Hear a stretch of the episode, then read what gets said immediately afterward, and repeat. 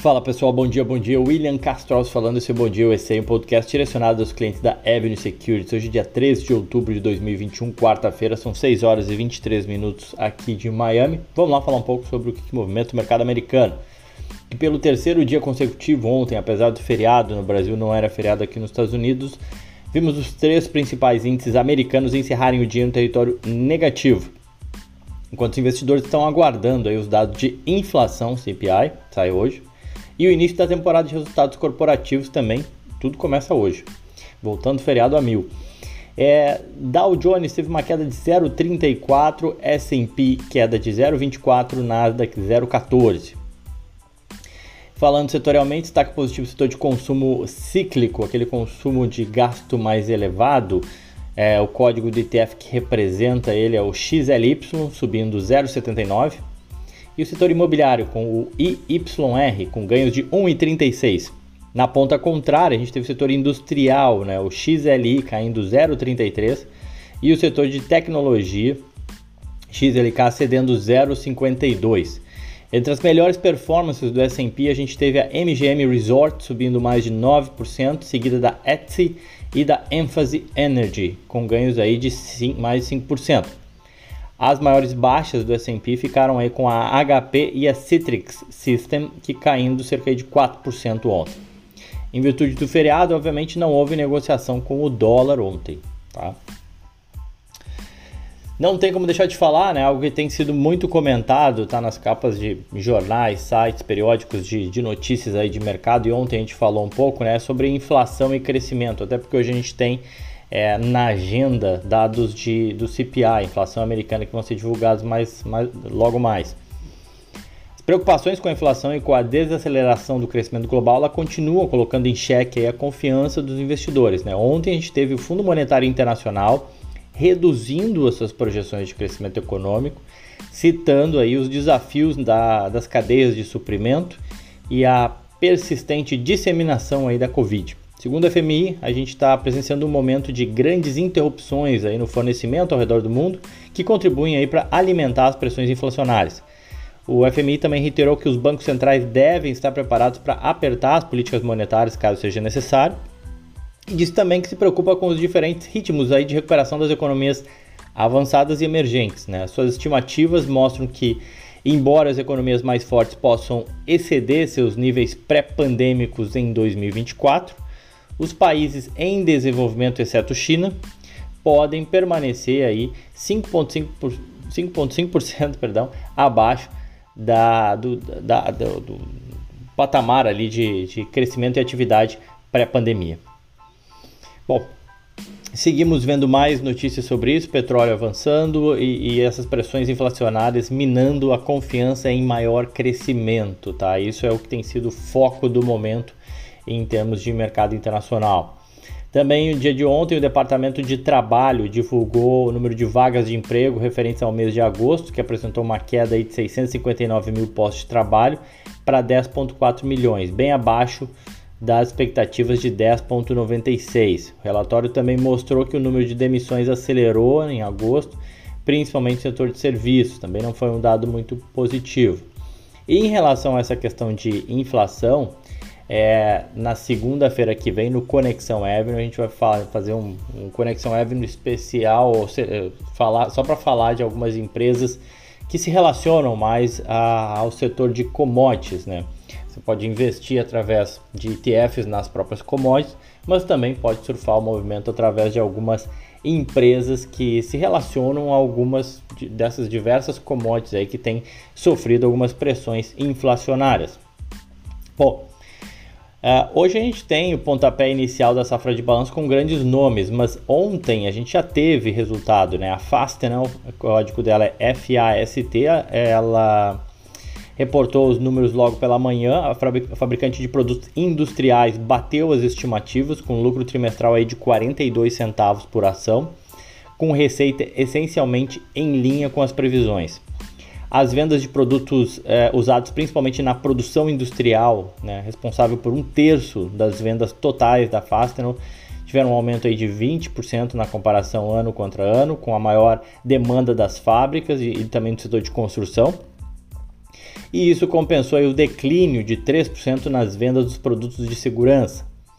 As vendas dos demais produtos, que representam os 45% total da companhia, cresceram 9%. Números bons. Agora, o que chamou a atenção foi que a empresa comentou que continua experimentando uma inflação relacionada a materiais e custos de transporte. Como forma de mitigar isso, eles reajustaram preços a fim de manter a margem de lucratividade e informaram que vão seguir implementando tal política de reajuste de preços no quarto trimestre. Né? Vai lembrar, a Fastener produz materiais e ferramentas para a indústria, né? então se ela coloca esses preços para a indústria, a indústria recebe preços mais caros e tende a repassar, né? É, então, só alimentando essas preocupações com inflação. A ação, a Fastenal, reagiu bem aos resultados, encerrando a sessão com uma alta de 3%. Hoje a empresa está avaliada em aproximadamente 31 bilhões de dólares e suas ações sobem 9% no ano. Saindo de ontem, falando pra, de hoje, né, na, na Ásia a gente tem tons, uh, teve tons mistos, com queda no Japão e Hong Kong, mas alta aí na China, Índia e Singapura.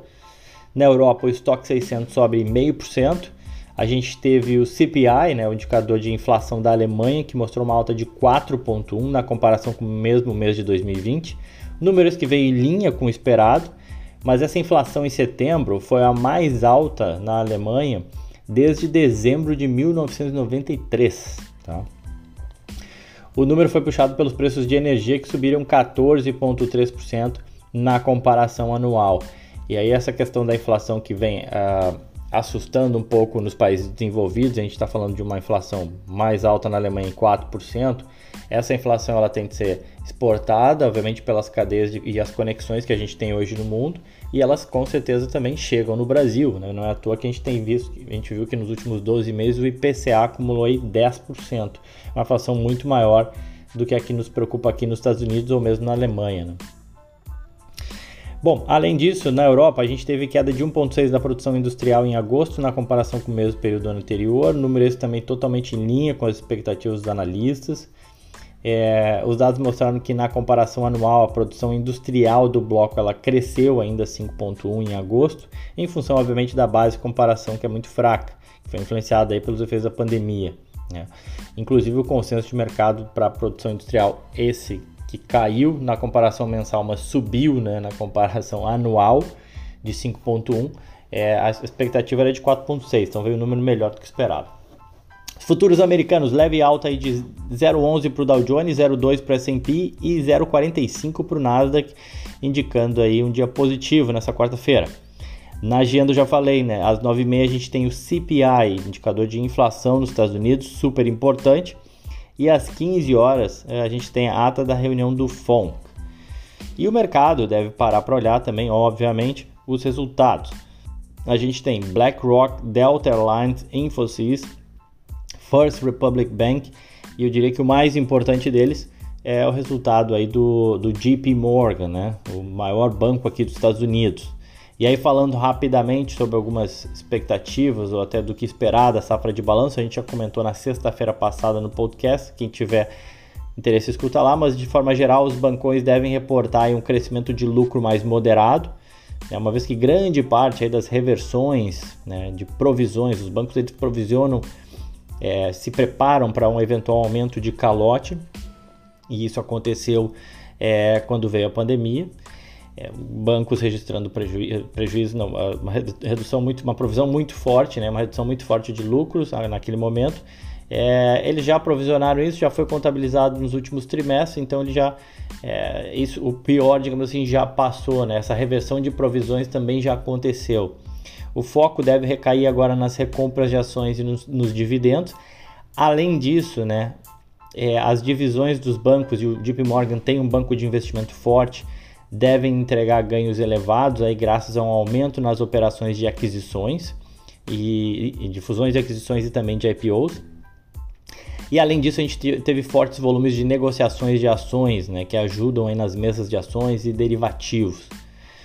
Por último, mas não menos importante, o mercado também vai observar se houve aumento nos empréstimos comerciais e industriais.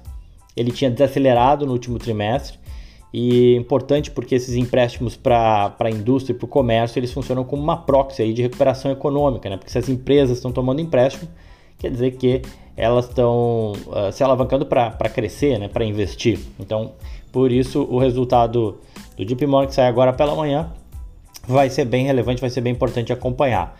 É, quem quiser pode me seguir nas redes sociais. A gente, eu vou comentar tanto no meu Twitter quanto no Instagram os resultados que vão saindo agora pela, pela manhã.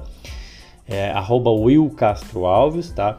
E também, obviamente, vai lembrar que amanhã a gente comenta de forma mais detalhada aqui no podcast os resultados que saíram, que vão sair hoje, tá bom? Fico por aqui, pessoal. Desejo a todos um ótimo dia, excelente negócio, aquele abraço.